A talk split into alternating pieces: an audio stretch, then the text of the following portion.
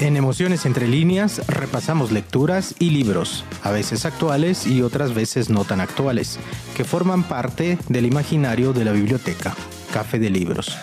Los diferentes personajes, escritores o sus escenarios cobran vida y se establecen extrañas relaciones, tendiendo puentes entre ellos sin importar el libro en el que aparecen o el escritor que le dio vida.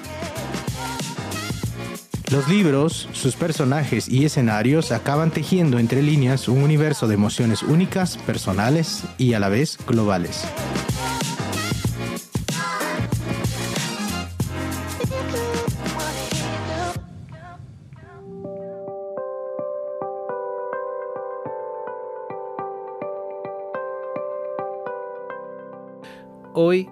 En Emociones entre líneas, autopsia de una lectura Damas Oscuras, cuentos de fantasmas de escritoras victorianas eminentes.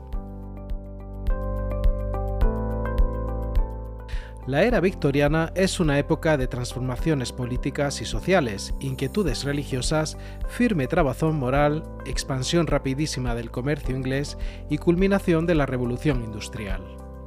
Considerada una de las épocas más esplendorosas de la historia de Inglaterra, se puede afirmar que el reinado de Victoria destaca por una gran riqueza sociocultural cuyas peculiaridades lo convirtieron en un tiempo único, y esta época de cambio se reflejó también en la literatura.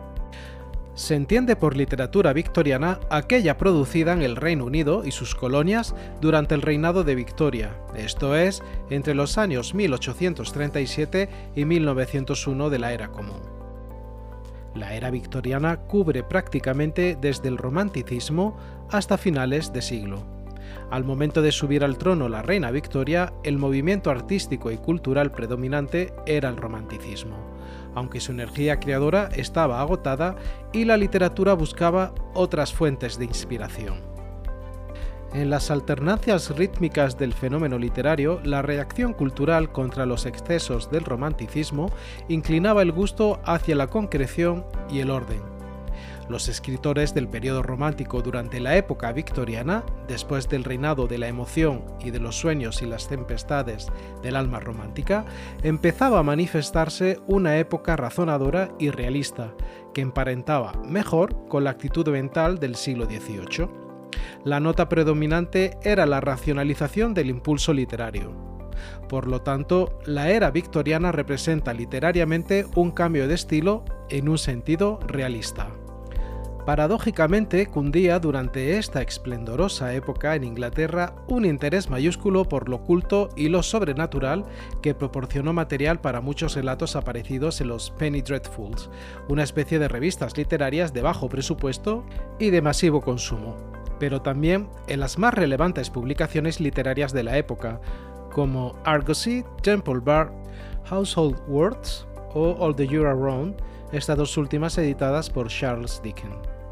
A lo largo del siglo XIX, los mediums, los intentos de comunicarse con diversos seres de ultratumba y demás creencias espiritistas, ocuparon un lugar predominante en la cultura victoriana y como no podía ser de otra manera, las historias de fantasmas cosecharon un gran éxito entre todo tipo de lectores.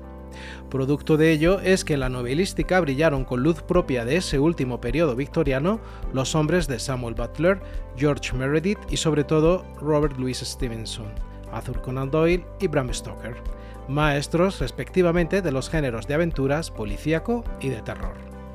Y el género que más le gustó a las mujeres escritoras fue el del terror.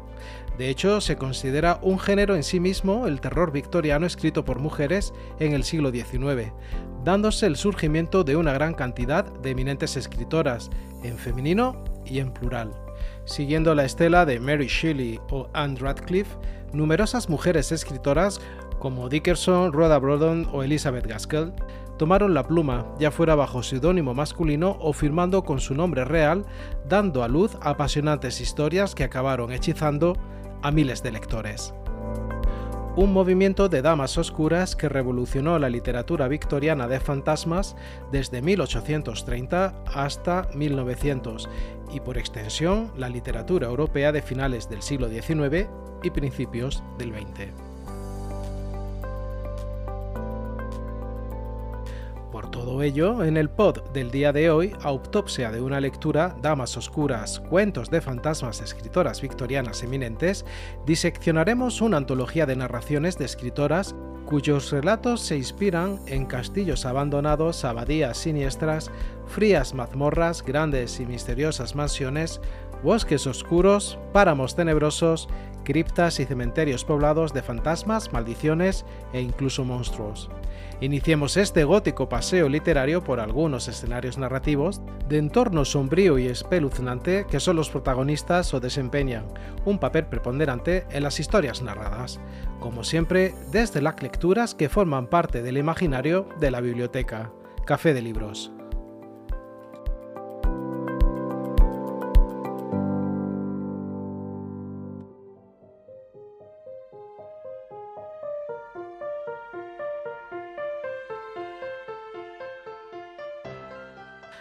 Hace ya unos meses, en Emociones entre líneas, iniciamos la saga de podcast Autopsia de una lectura, en la que diseccionamos aquellas obras, normalmente antologías o compilaciones de relatos cortos, cuentos o poemarios, que aglutinan una serie de composiciones de breve extensión, normalmente de diferentes autores. Nuestro primer podcast de esta saga fue El lado negro de Suecia, en el que se recopilaban narraciones breves de escritores de novela negra y policíaca de este país del norte de Europa. Y el segundo, con el que iniciamos este transitar de narrativas, es Damas Oscuras, cuentos de fantasmas de escritoras victorianas eminentes. Esta obra es una cuidada y detallista antología que aglutina 22 creaciones de novelistas reconocidas y de otras que nunca alcanzaron la popularidad en un intento de emerger del olvido estas misteriosas historias y poner en valor su trabajo, muchas veces eclipsado por el de sus homólogos masculinos como Poe, a la cabeza, o incluso Oscar Wilde, creador del celebérrimo Fantasma de Canterville. Son historias directas y populares, escritas por encargo y sin aspiración de alta literatura, pero plagadas de intriga, humor y perfectamente válidas como retrato de una época cambiante. Solían publicarse en Navidad, amparados en el frío invierno, pero también son muy adecuados para el verano por su entretenimiento, al igual que los relatos de detectives que también experimentaron un verdadero boom en esta época. Pero a su vez va mucho más allá del simple cuento navideño. Los fantasmas son apariciones que remiten a un pasado muy concreto, el pasado rural, aquel tiempo lejano en el que nadie cuestionaba que, en el Día de Todos los Santos, los espectros cruzaban la frontera entre la vida y la muerte y se paseaban a sus anchas por nuestro mundo. Ese origen popular, tan despreciado por el raciocinio de los burgueses, vuelve para atormentarles en los cuentos de fantasmas, donde los sirvientes y las doncellas asumen con naturalidad la existencia de los espíritus, mientras que sus amos se muestran horrorizados ante dichas apariciones. Damas Oscuras nos adentra en la evolución de los libros de horror victorianos desde 1830 hasta 1900. La mayor parte de los relatos se desarrollan en ambientes brumosos de leyenda, exóticos paisajes como cementerios en Venecia, tétricas mansiones perdidas en el corazón de la verde Irlanda, románticas villas mediterráneas o en una tétrica mansión de Londres. Estos relatos evidencian la fascinación victoriana por la muerte y por lo que había más allá, con atmósferas sugerentes, ingenio y mucho, mucho humor. Las historias incluidas en este volumen cuentan con aportaciones de autoras clásicas como Charlotte Bronte, Vernon Lee, Elizabeth Gaskell, Margaret Oliphant o Villa Carter, junto con otras no menos especialistas en lo tenebroso y lo sobrenatural. El narrador suele ser omnipresente, el principal ingrediente es el miedo y no es frecuente la violencia física, pero sí la tensión psicológica.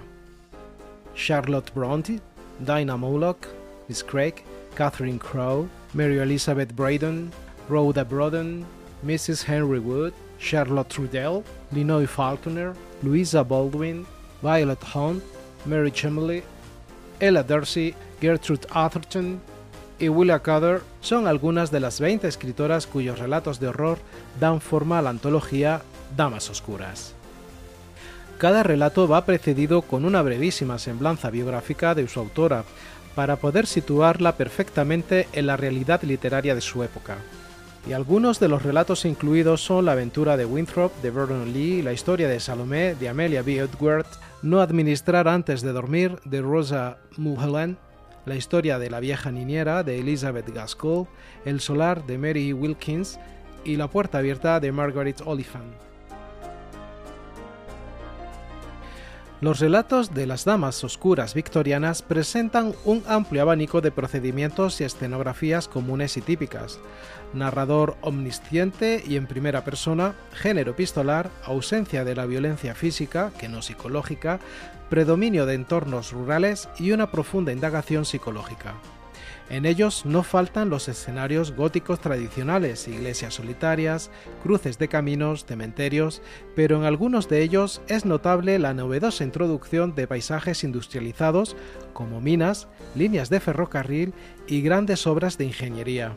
Y aunque la vena trágica deje su impronta e inspire los crímenes más espantosos, las apariciones de almas perdidas y fantasmas son generalmente benignas, casi afectuosas y muchas veces salvan vidas. La muerte forma parte de la vida cotidiana, no podemos desprendernos de ella, y en los relatos góticos no es raro que a veces hasta la veamos, como en el caso de la siguiente parada literaria. La próxima lectura es una narración que cumple con todos estos cánones del relato victoriano, ubicado en una lúgubre mansión y en el que unos aparecidos se manifiestan para resolver una deuda de un pecado del pasado.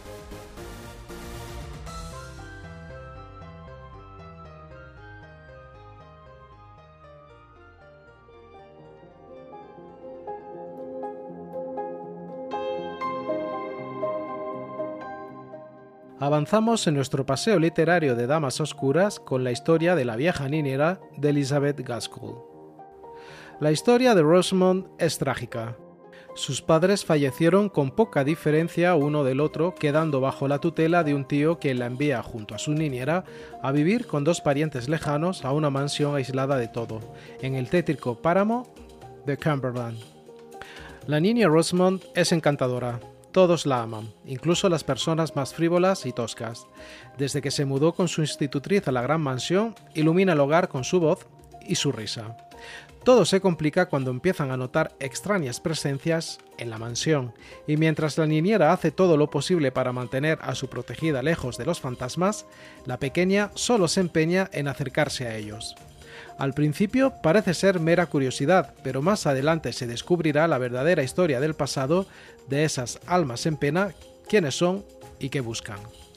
La niñera, a cargo de la educación de Rosamond, es la narradora de este relato en el que aparecen pocos personajes, como la señora Furnival, cuyo papel en la historia es muy importante, la señorita Stark, Santiago, Dorotea, más adelante Grace y Maud que resultarán reveladoras y mordaces para la resolución del conflicto de la trama.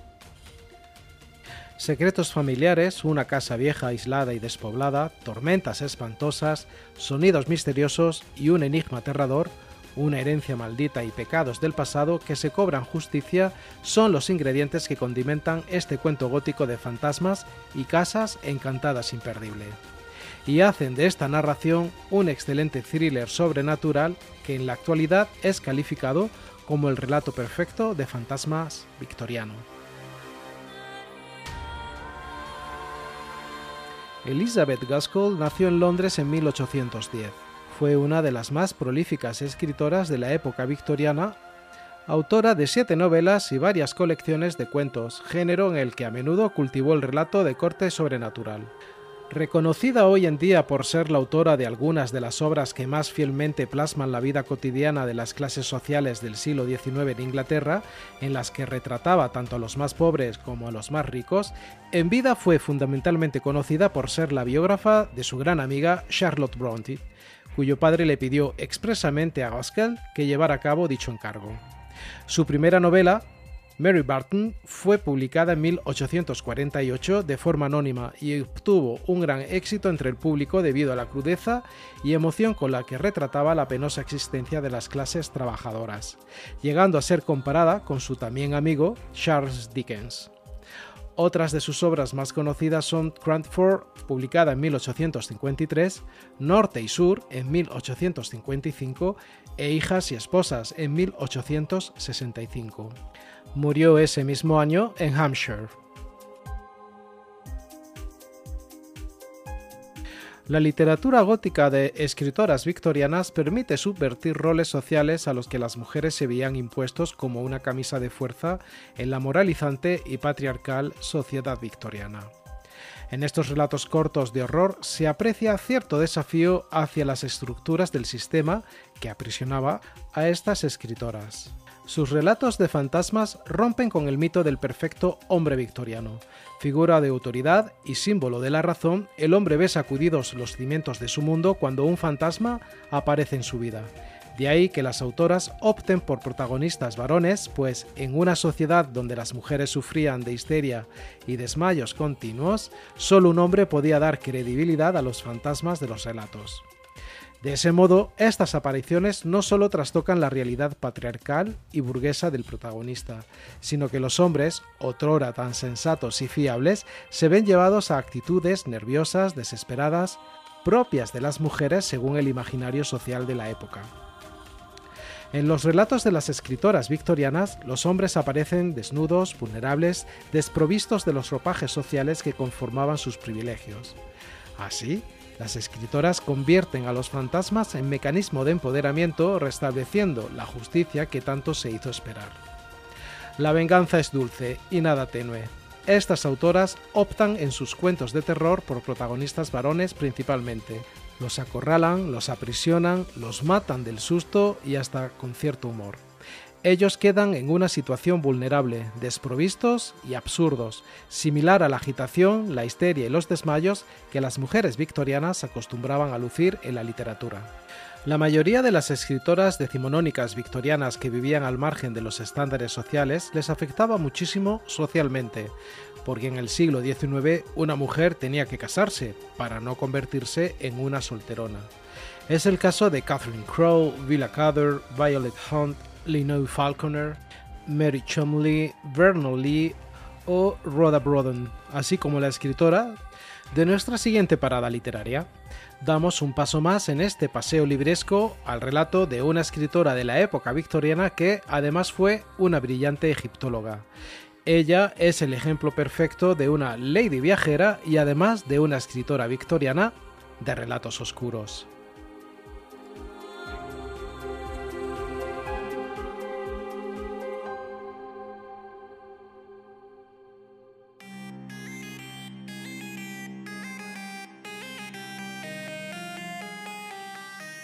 Continuamos nuestro caminar libresco por lecturas góticas de la mano de la escritora Amelia B. Edwards. Nuestra siguiente parada literaria es el relato La historia de Salomé. En la historia de Salomé vamos a encontrar numerosas referencias a Shakespeare, sobre todo a Hamlet. Es la historia de una joven judía veneciana de la que se enamora el amigo de nuestra protagonista. Harcourt Blunt está haciendo un gran tour de Europa con su amigo Coventry Turner, en Venecia, Tourneur ve a una hermosa joven judía en una tienda de mercadería, y siendo del tipo de los que se enamoran fácilmente, este cae rendido de amor.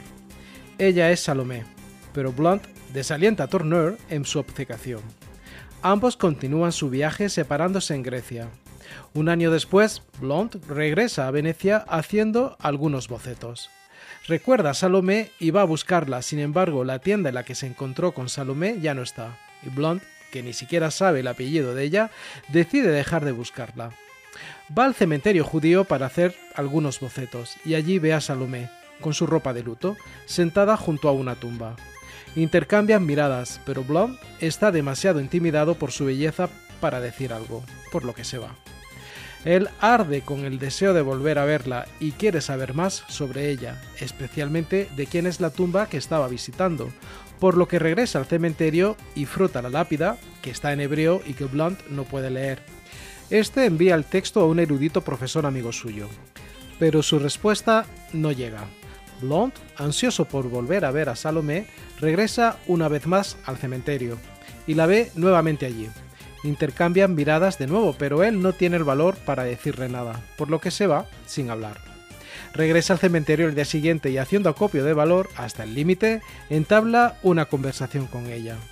Ella señala la lápida y dice, una alma cristiana yace allí, puesta en la tierra sin una sola oración cristiana, con ritos hebreos, en un santuario hebreo. ¿Quieres, forastero, realizar un acto de piedad hacia los muertos? Ante esto, va a buscar un clérigo y un cantero. Encontrar un clérigo es bastante fácil, por lo que leen sobre la tumba partes del servicio funerario cristiano. Pero ningún cantero hará la tarea de tallar una tumba en la lápida, ya que los judíos de Venecia ahora son ricos y poderosos, y tal acto los ofendería además de ser un sacrilegio e ilegal. Sin embargo, Blonde hace el trabajo el mismo de todos modos. Desde ese momento, ella no llega al cementerio esa noche. Al regresar a su hotel descubre una carta de su amigo el profesor. La carta dice que la lápida es para una Salomé da Costa que murió el otoño anterior. Confundido, Blond visita al gran rabino de Venecia, quien amablemente le dice que no hay otra Salomé da Costa en Venecia. Blond se pregunta si Salomé era una cristiana en secreto, una pregunta que inquieta al rabino, pero que él mismo admite que pudo haber sido el caso. Blond regresa a Venecia año tras año con la esperanza de volver a verla.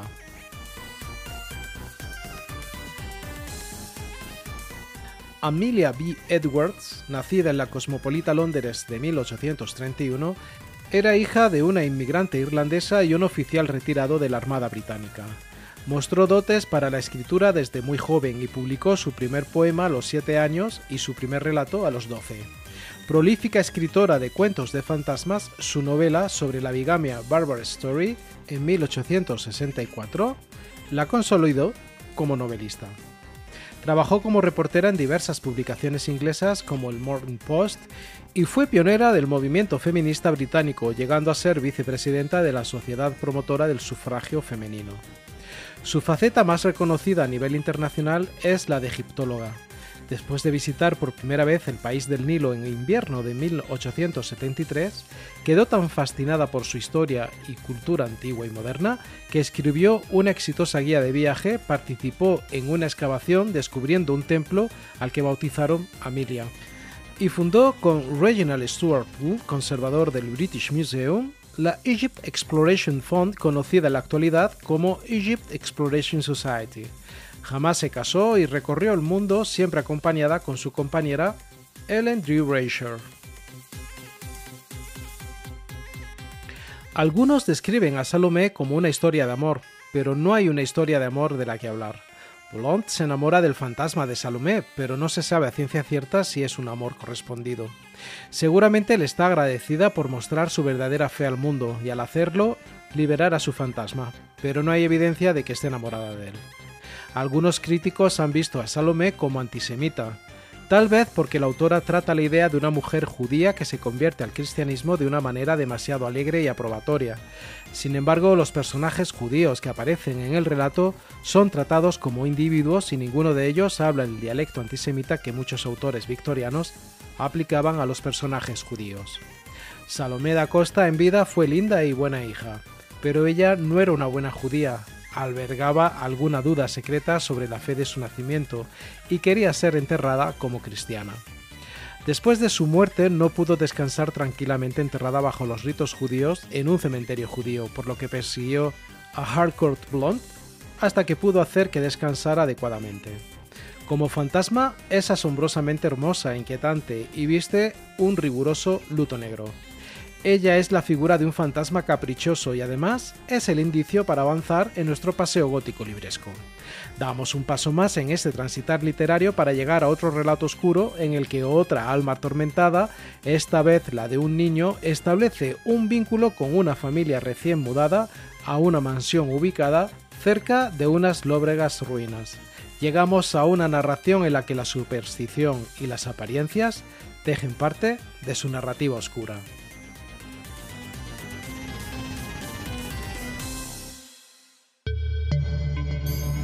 Esto es Emociones entre líneas, el canal pod de la biblioteca Café de Libros.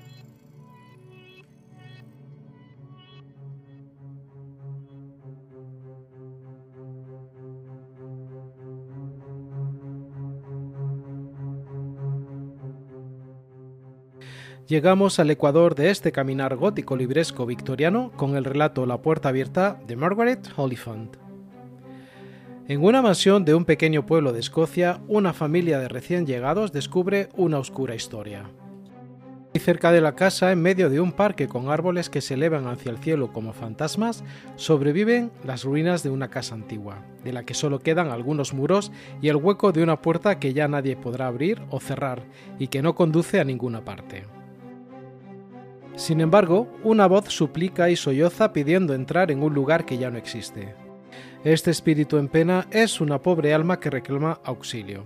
Roland, el hijo del coronel Mortimer, oye su lamento durante el primer otoño que pasan en su nueva casa de Brentwood.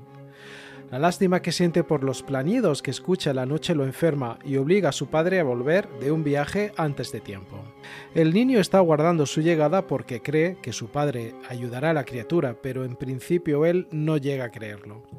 A través del relato vamos descubriendo cómo la incredulidad se convierte en certeza y cómo el coronel consigue ayudar al fantasma y por extensión a su propio hijo. La novela se divide en seis capítulos narrados en primera persona por el coronel Mortimer. Este interpela continuamente al lector como si nos estuviera contando la historia una buena noche al calor del fuego de la chimenea. Tiene partes bastante descriptivas, sobre todo en el primer capítulo, donde narra cómo su familia se asentó en la casa de Brentwood, junto a la que ocurren los hechos. El asentamiento donde se produce la aparición nocturna trae un nítido aire gótico la ruina de una vivienda donde quedan en pie algunos muros, ventanas y una puerta desaparecida que ahora queda siempre abierta, separando el cielo del cielo y la hierba de la hierba. La autora crea una atmósfera propicia para sobrecogernos, aunque a los personajes les genera auténtico pavor. Pero su terror no viene de ningún evento terrorífico, sino de la incredulidad y la sorpresa. Margaret Oliphant era una gran amante de su tierra, Escocia, y escribió numerosas obras ambientadas en ella.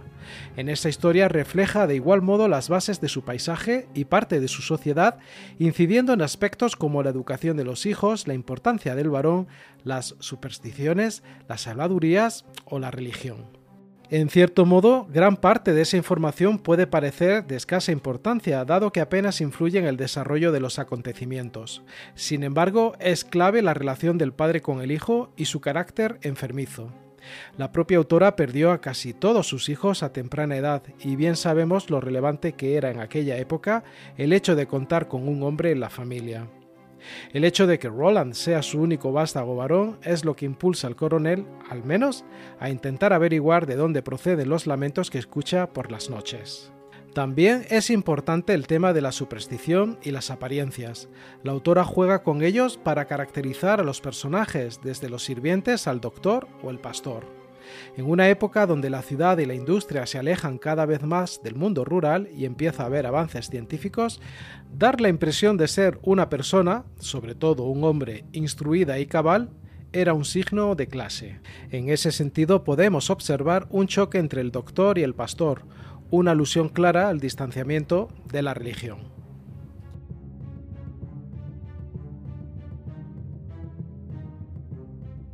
Margaret Oliphant nació en Escocia en 1838 y pasó su infancia entre Laswaite, Glasgow y Liverpool. Escribió desde que era niña y publicó su primera novela, Passages in the Life of Mrs. Margaret Maitland, con tan solo 21 años. Su segunda novela la llevaría a conocer Edimburgo al editor William Blackwood, quien la invitó a colaborar en la famada Blackwood's Magazine. Llegó a publicar más de 100 artículos en esta revista, entre los que se incluye una crítica a Arthur Dimmesdale, personaje de la letra escarlata, novela de Nathaniel Hawthorne. En 1852 se casó con Frank Wilson Oliphant, su primo, y se instalaron en Londres. Tres de sus seis hijos murieron de forma muy temprana y cuando su marido comenzó a mostrar síntomas de tuberculosis, se mudaron a Florencia y después a Roma para mejorar su salud. Sin embargo, este murió en la capital italiana. Oliphant volvió a Inglaterra y logró mantener a sus hijos gracias a su actividad literaria, que la llevó a convertirse en una escritora reconocida. Su autonomía fue tal que pudo ofrecer cobijo a su hermano y sus hijos cuando éste volvió de Canadá después de haberse declarado en bancarrota. En 1866 se mudó a Windsor para estar cerca de sus hijos, que estudiaban en Eton, y vivió allí hasta su muerte en 1897. El cambio en la sociedad victoriana genera un espacio literario en el que es posible explorar los límites del terror y realizar, a la par, una crítica social sobre el mundo en el que viven. La situación de las mujeres se pone en el foco de algunas historias, especialmente de las escritas por autoras, y además de encontrarnos a la aristocracia como protagonista indiscutible de las obras, las fábricas y los trabajadores del campo son puntos sobre los que pone su atención. Las escritoras de esta época usan este género como arma de protesta y como espejo de los miedos y ansiedades de su presente. El entorno social, las injusticias políticas o las leyes crueles eran unos monstruos tan terroríficos ya por aquel entonces como lo podían ser un fantasma o un asesinato cruel. Presas de una férrea represión sexual y reducidas a las labores domésticas, las mujeres victorianas eran infravaloradas considerándolas responsables de todos los males sociales de la época. Y estas 20 mujeres escritoras de esta antología demuestran con su creatividad e imaginación que la lectura y la escritura puede ser un ejercicio de resistencia en el marco de una sociedad extremadamente puritana y conservadora como lo era la victoriana. La mayor parte de estas escritoras oscuras fueron defensoras de la igualdad de género, y un ejemplo de ello es la autora con la que llegamos a nuestra última parada literaria. Una escritora oscura norteamericana que tuvo que enfrentarse a marcados prejuicios sociales y que en algún momento de su vida universitaria tuvo que vestirse de hombre y masculinizar su nombre para lograr llevar una vida afectiva y emocional acorde a sus principios y modo de vida.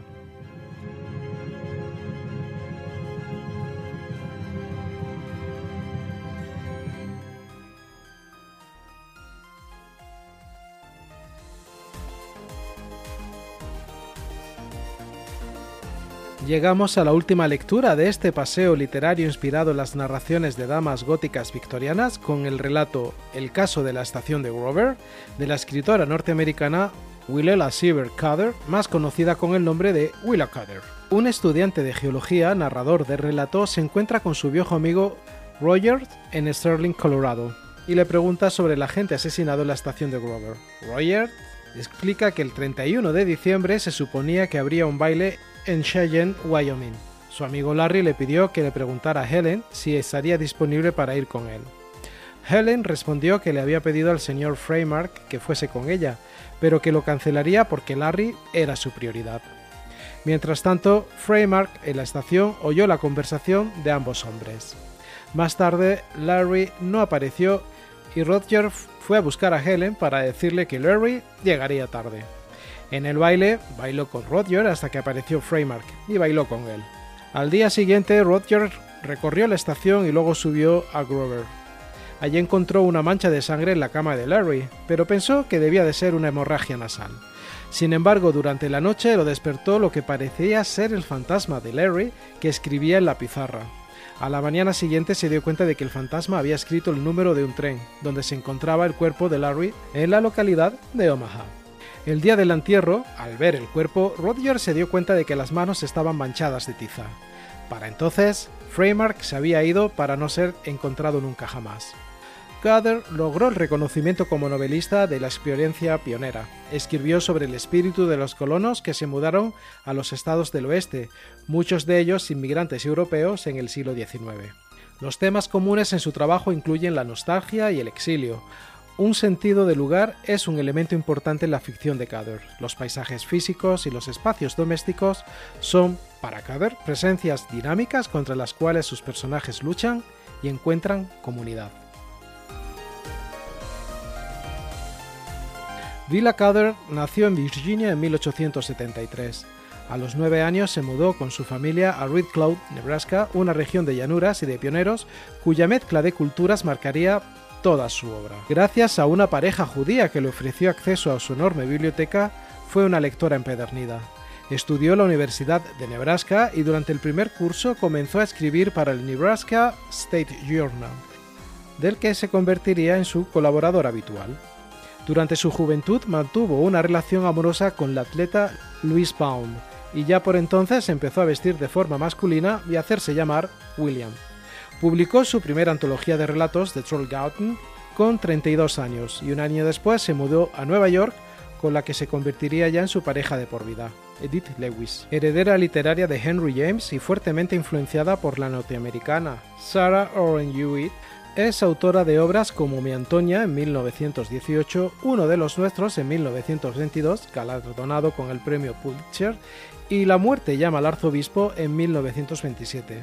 Sin embargo, a partir de la Gran Depresión, la crítica comenzó a desdeñar su obra, si bien sus historias continuaron vendiéndose. Durante esa época publicó las obras Lucy Gayheart en 1933 y Sapphira y la joven esclava en 1940, que se convertiría en su testamento literario. Murió en Manhattan, en Nueva York, en 1947.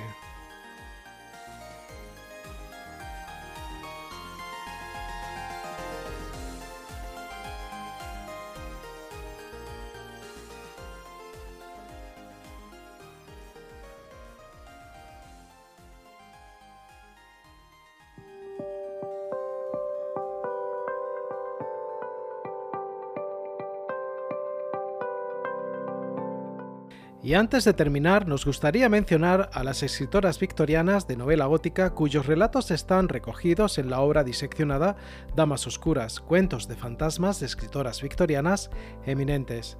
Entre estas mencionaremos a Charlotte Bronte, novelista inglesa hermana de las también escritoras Anna y Emily Bronte, autora de Shirley, Villette y El Profesor. Dinah Malak, conocida como Dinah Maria Malak Craig, destacan títulos como En lo profundo del valle, La última casa en la calle C, Mortalidad, Un sueño de muerte, Dante conoce a Caselo en el purgatorio, El crisantemo y El jardín en el camposanto. Catherine Crowe fue una de las escritoras inglesas en la novela gótica más influyentes de su tiempo, cuyos cuentos la colocan como un verdadero ícono de relato de terror y la literatura gótica. De entre ellos mencionaremos El crimen invisible, El lado nocturno de la naturaleza, El licantropista, La casa de Camden Hill, Poseídos por demonios, Sueños proféticos y Un fantasma en prisión. Mary Elizabeth Braydon fue una popular y prolífica escritora de novela sensacionalista de la era victoriana en el Reino Unido. Entre sus obras mencionaremos El secreto de Lady Otley, su obra más popular, Octoroom, The Doctor's Wife, The Fatal Tree y Sons of Fire. La escritora irlandesa Rosa Mulholland, novelista y poetisa, también se interesó por la ficción en relatos cortos de temática sobrenatural, como era costumbre en la época. Algunas de sus obras son El organista maldito de Harley Burley, El espectro de Wildwood Chase, Una extraña historia de amor, El fantasma del Raz y No tomar antes de dormir. Rhoda Brodon fue una novelista británica, sobrina de Sheridan de Fanu e increíblemente popular en las décadas de los 60 a 90 de la Inglaterra victoriana. Tales for Christmas Eve, Belinda, Dear Faustina and The Devil and the Deep Sea son algunos títulos de su prolífica obra. Ellen Price Wood fue una escritora inglesa que firmó la mayor parte de su obra con el nombre de Mrs. Henry Wood. Escribió más de 30 novelas, destacando la popular It's Lean y Dinah, Acerca de nosotros, La abadía de Pomeroy y Lady Grace. Vernon Lee, seudónimo de Violet Payet, fue una escritora británica reconocida actualmente por sus trabajos sobre estética y sus cuentos de fantasmas. Cultivó además la novela y el libro de viajes, analizó el arte y la música italiana y polemizó a través del género ensayístico. The Countess of Albany, Miss Brown, The Legend of Madame Krasinska y Ravenna and Her Ghost son algunas de sus obras. Charlotte Riddell es una de las escritoras más populares e influyentes de la época victoriana. Fue autora de 56 libros entre novelas y cuentos y también fue copropietaria y editora de la St. James's Magazine, una de las revistas literarias más prestigiosas de la década de 1860. City and Suburb, The World in Church, The Disappearance of Jeremiah Redwood y The Mystery in Palace Gardens son algunos títulos de su extensa producción literaria. Mary Elizabeth Hawker, escritora de ficción corta nacida en Escocia, escribió bajo el seudónimo de Linoy Falconer. Algunas de sus obras son Mademoiselle X, Cecilia de Noël, The eh, Hotel d'Angleterre and Other Stories y Old Hampshire Vignettes. Louisa Baldwin, quien en ocasiones empleaba el seudónimo Alfred Baldwin, se dedicó principalmente al relato de fantasmas y la literatura gótica. Algunos de sus títulos son Cómo él abandonó el hotel, El hijo siniestro, El tic-tac del reloj, La sombra sobre el ciego y otros relatos, y Mi vecino de al lado. Los escritos de Isabel Violet Hunt, otra escritora victoriana memorable, abarcaron toda una serie de estilos literarios, incluidos cuentos, novelas, memorias y biografía. A pesar de su considerable producción literaria, ella es fundamentalmente recordada por los salones literarios que celebraba en su casa en South Lodge, en Camden Hill. Destacan sus dos colecciones de historias sobrenaturales, Tales of the Eunice and More Tales of the Eunice. Mary Chumley escritora que a pesar de escribir magníficas novelas ha sido olvidada injustamente a lo largo de los años. De sus títulos mencionaremos Red Pottage, Her Evil Genius y The Denver Jewels. Constance Eleanor Mary Byrne Darcy, conocida como Ella Darcy, fue una destacada escritora inglesa de finales de la era victoriana y de comienzos del siglo XX. Algunos de sus títulos son Magia Blanca, Pobre Primo Luis, Sir Julian Gard, Un compromiso y un matrimonio. Gertrude Franklin Horn Hatherton fue una destacada escritora norteamericana, autora de grandes relatos fantásticos y cuentos de terror gótico. Su éxito de ventas Huellas Negros se convirtió en una película muda del mismo nombre. Además de novelas, escribió cuentos, ensayos y artículos para revistas y periódicos sobre temas como el feminismo, la política y la guerra. La muerte y la condesa, La muerte y la mujer, Altar del sacrificio, La mujer del destino, Las cuevas de la muerte, Trasplantado, Las cuñadas y La tragedia de un snob son algunos títulos de su extensa obra. Mary Eleanor Wilkins Freeman fue una notable escritora norteamericana famosa por sus historias y novelas de vidas frustradas en los pueblos de Nueva Inglaterra y algunos de los más destacados cuentos de fantasmas y relatos de terror de aquel periodo. Amor y Brujas, El fantasma perdido, Las sombras en la pared, Un humilde romance y otras historias, y Una monja de Nueva Inglaterra y otras historias son algunos de sus títulos publicados.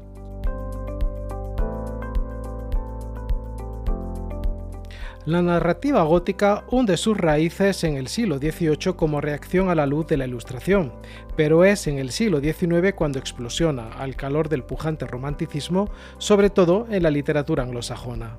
Las novelas de fantasmas, brujas y monstruos en castillos y bosques sombríos tuvieron un éxito rotundo y su eco sigue vigente, multiplicado por el lenguaje audiovisual. Encontramos autores y obras cumbre como Frankenstein o el moderno Prometeo de Mary Shelley, Drácula de Bram Stoker, La caída de la casa Usher y otros relatos de Edgar Allan Poe, Nuestra Señora de París de Víctor Hugo, Las leyendas de Gustavo Adolfo Bécquer y un larguísimo etcétera y herederas de este legado nos gustaría mencionar otras obras oscuras creadas por escritoras victorianas, clásicas decimonónicas y de autoras contemporáneas.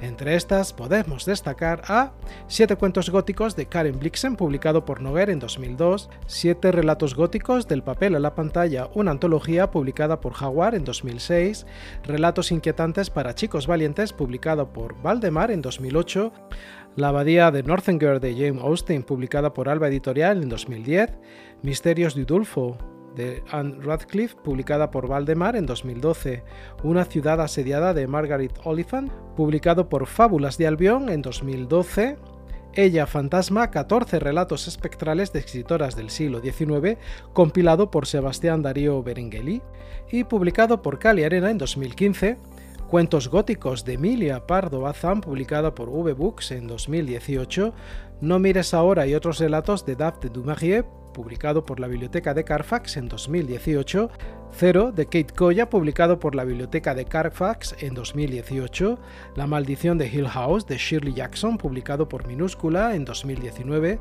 Cuentos góticos de Elizabeth Gaskell, publicado por Alba Editorial en 2019, Antología de Relatos Góticos, publicado por Alma Europea en 2019, Cuentos de Brujas de Escritoras Victorianas, publicado por Alba Editorial en 2019, El Mortal, Inmortal y otras fantasías góticas de Mary Shelley, publicada por Alba Editorial en 2019, El rostro en el espejo y otros relatos góticos de Mary Elizabeth Braddon, publicado por la Biblioteca de Carfax en 2021, Góticas y Tenebrosas, publicado por Del Nuevo Extremo España en 2021, escrito por Brujas de Antonio Ballesteros González, publicado por Sapere Aude en 2021, El Castillo de Wolfenbach de Elisa Parsons, publicado por Ibukarama en 2023. Si desea descubrir el lado gótico y oscuro de Emociones entre líneas, le invitamos a visitar los podcasts ya emitidos Almas atormentadas en la biblioteca, Lecturas arcanas, Leyendas oscuras de Centroamérica, así como el próximo por publicar Lecturas arcanas centroamericanas.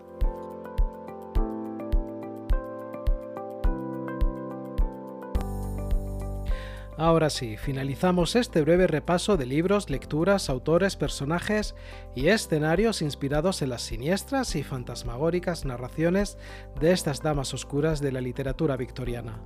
Por cierto, en nuestro boletín informativo incluimos parte de los textos narrados, las fuentes consultadas y otras novedades sobre los podcasts de Emociones entre líneas. Si desea recibirlo por correo electrónico, le invitamos a que se suscriba en nuestro sitio web, labiblioteca.org, en la opción Un podcast de libros. Muchas gracias a aquellas personas que nos escuchan en Ciudad de Guatemala, Jutiapa, El Progreso y Totonicapán en Guatemala, en Estados Unidos, concretamente los estados de Virginia, Washington, Ohio, New York, California, New Jersey, Texas, Massachusetts, Missouri Pensilvania, desde Andalucía, Cataluña, Madrid, Valencia, País Vasco, Aragón, Islas Canarias, Castilla-La Mancha y Castilla-León en España, Hesse en Alemania, Ciudad de México, Chihuahua, Yucatán, Guanajuato, Tabasco, Puebla, San Luis Potosí, Michoacán, Estado de México, Oaxaca, Coahuila, Hidalgo, Morelos y Jalisco en México, Francisco Morazán, Ocotepeque, Santa Bárbara y Atlántida en Honduras, Leinster en Irlanda y Pichincha, Guayas e Imbabura en Ecuador. Nos volvemos a encontrar en dos semanas aquí en Emociones entre líneas, el canal pod de la biblioteca. Café de Libros.